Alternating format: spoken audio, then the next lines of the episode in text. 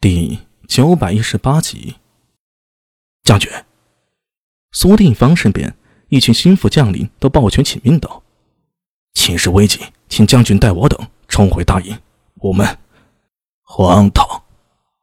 苏定方眯起眼睛，头也不回的说道：“现在冲回去，你们知道会有什么后果吗？”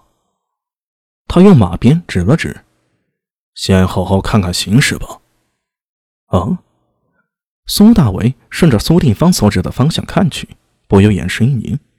唐军大营前尘土飞扬，杀声震天。看两军形势，居然是唐军在反复冲锋，作战极为勇猛。这样看，似乎唐军并不惧怕突厥人的突袭。但真相没那么简单。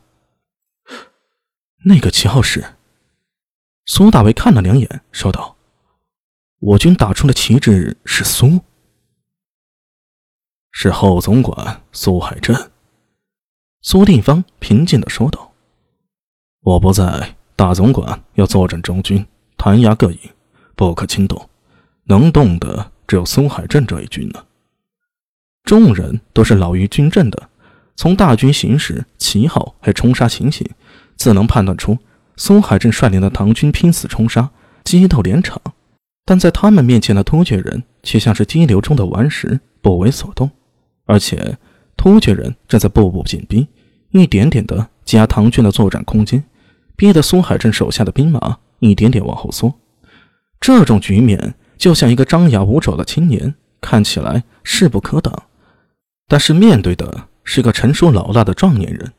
虽然青年不断挥动拳头，却始终打不到敌人的要害，反而被壮汉呢逼得不断后退。情况有些不妙啊！如果苏海镇的战线维持不住，一旦冲破某一个临界点，大军便会崩盘，倒就会唐军大营。这是明显的阳谋，敌人就是要用这种方式逼得唐军乱。再厉害的兵马，一旦失去建制、失去组织，结果只能是被屠戮一空的。此次突厥人不知是何人领军，倒是有点本事。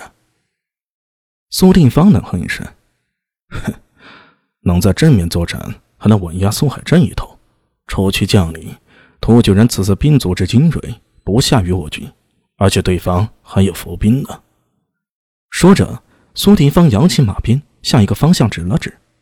苏大伟和秦玉将领顺着他的视线看过去，又是一惊，在战场不起眼的一角，有一支兵马正在悄然潜伏，以润物无声的方式在缓缓逼近战场。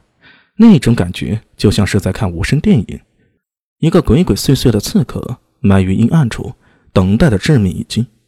苏海镇应付眼前的局面已经颇为吃力了。如果这支背刺的军马突然杀出，那结果……一想到这儿啊，苏大为背后冷汗淋漓。之前真的想的太过容易了，以为凭着唐军战力对付突厥人便是泰山压顶，手到擒来，却没想到兵凶战鬼，突厥人也并不是软柿子，能纵横东西方。横压隋唐，还有波斯数十年的草原大帝国，绝不是弱者。战争是他们融入血骨的本能，千万不能小看眼前的敌人。苏大伟在心中暗自警惕。将军，我们现在怎么办？眼见唐军即是危机，苏大伟不由向苏定方问道。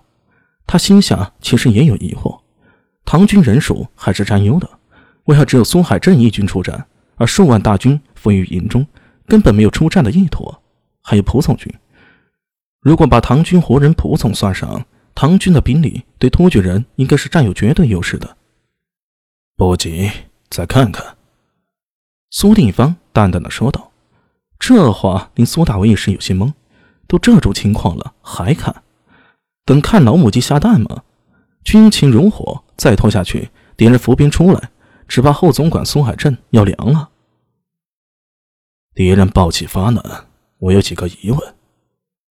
苏定方缓缓的说道：“我军斥候在哪里？这些人是怎么靠近的？